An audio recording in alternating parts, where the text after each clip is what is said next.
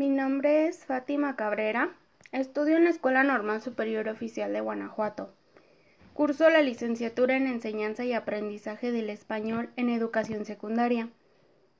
Este es un trabajo para la materia de literatura universal.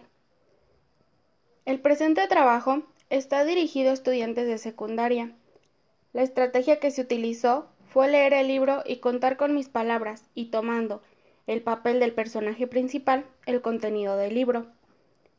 La novela se llama Memorias del subsuelo por el autor Fyodor Dostoevsky, la cual se publicó en el año de 1864 y es considerada una de las obras clave en la literatura rusa.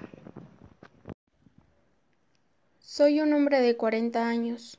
Vivo en Petersburgo. Ingresé en la administración para poder comer, únicamente para eso.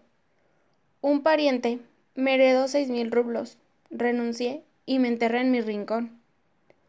La habitación que habito se encuentra en los confines de la ciudad. Es fea, vieja, desordenada. Mi criada es una vieja campesina, malvada y además huele mal.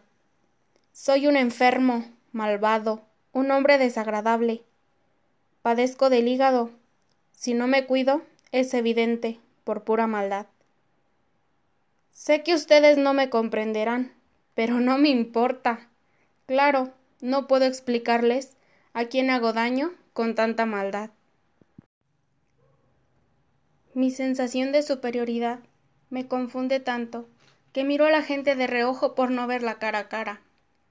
Me intrigan las personas que tienen deseo de venganza, se lanzan con todo su enojo hasta llegar a un muro. Es un tranquilizante que les ofrece una solución moral, incluso mística.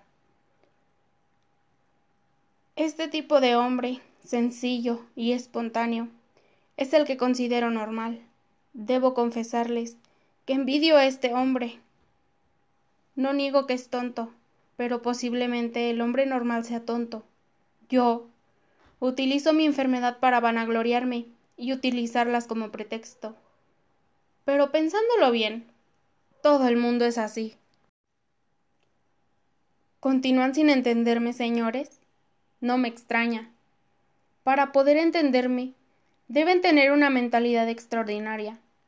¿Cuántas veces se han enojado sin motivo?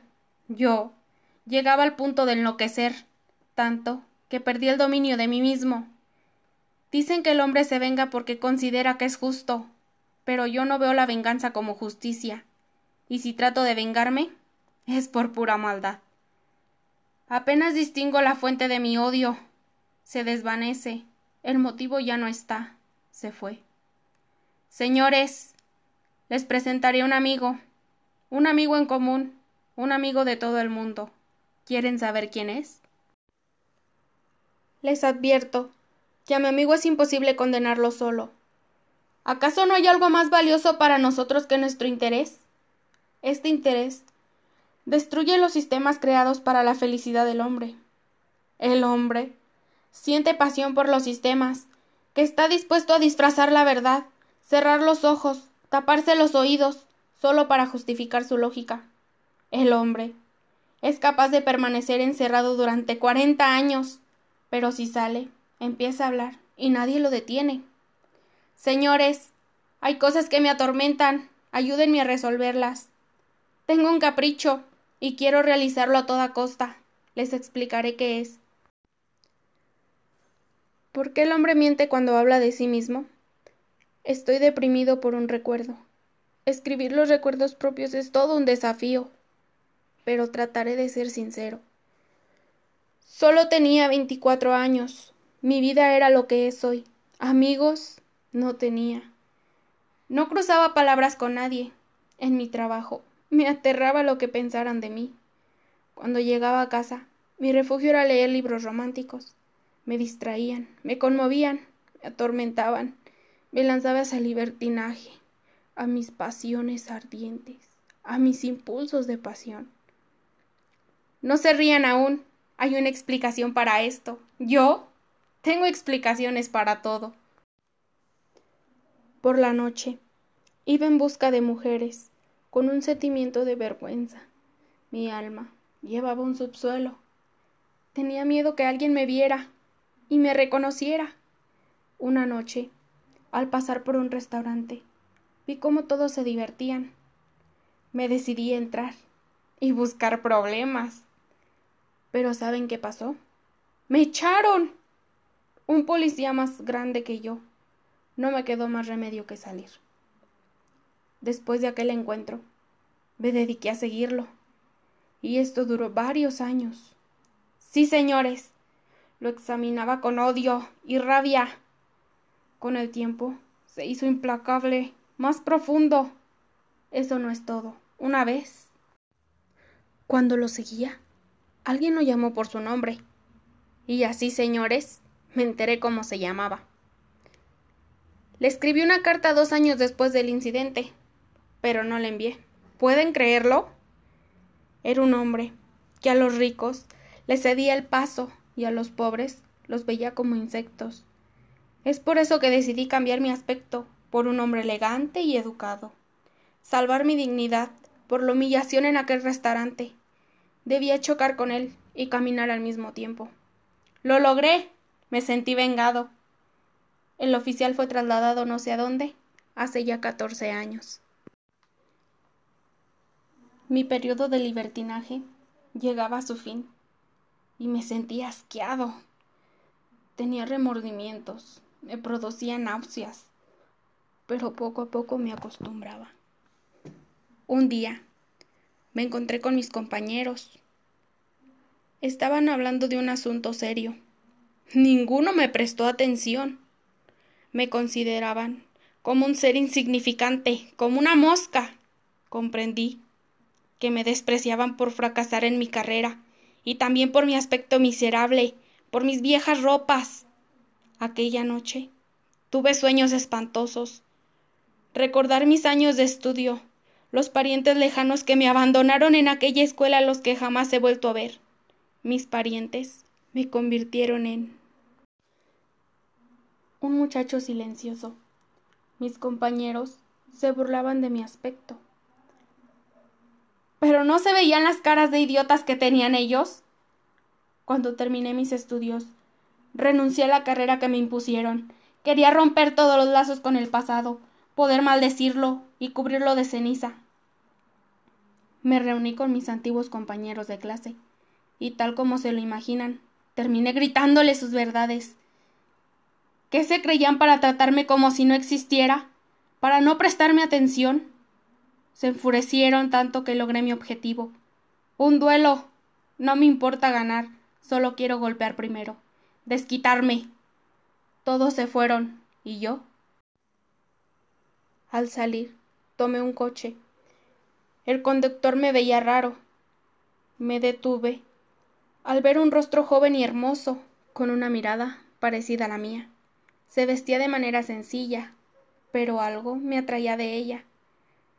No supe cómo, sin ni siquiera mencionar una palabra, terminé acostándome con ella. A la mañana siguiente, me sorprendió ver dos ojos observándome fijamente. No sabía qué decir o cómo reaccionar. Lo primero que se me ocurrió fue preguntarle su edad.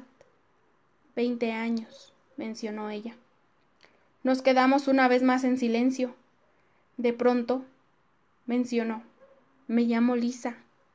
Algo se encendió en mí.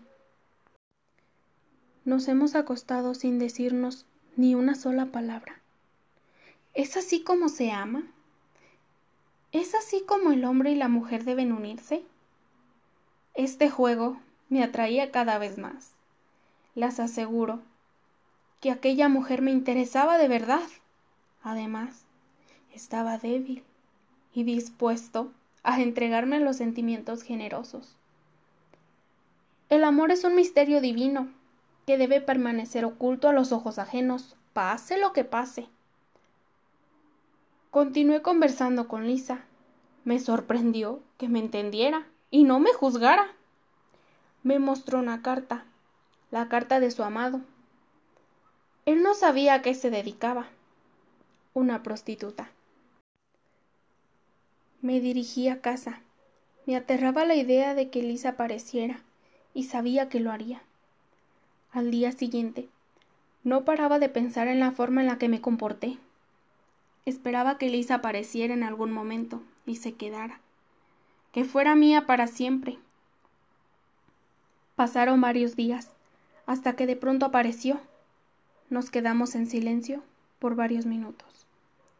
Comencé a hablar. Le conté que me avergonzaba mi situación y más aún que ella se burlara como los demás. Lisa me amaba, por eso vino a mí, pero como siempre, la cagué. No he sabido más de ella. No he dejado de sentir vergüenza en ningún momento de esta narración. No ha sido literatura, sino una expiación por mis errores. ¿Cómo ha fracasado uno en su vida por no saber vivir? Reflexionando sin cesar en su subsuelo. ¿Qué es lo que he hecho yo? No puede ser interesante en modo alguno.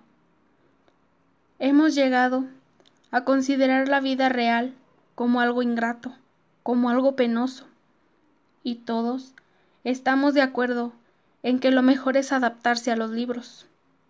Somos seres muertos desde el momento de nacer. Este diario no termina aquí, pero es momento de ponerle punto final. Este libro me encantó y lo recomiendo. Es un libro que nos muestra la verdad de nuestras vidas y nuestra sociedad, porque todos en algún momento vivimos en el subsuelo. Es un libro al que se le debe prestar atención para poder captar su significado y encontrar la esencia del personaje.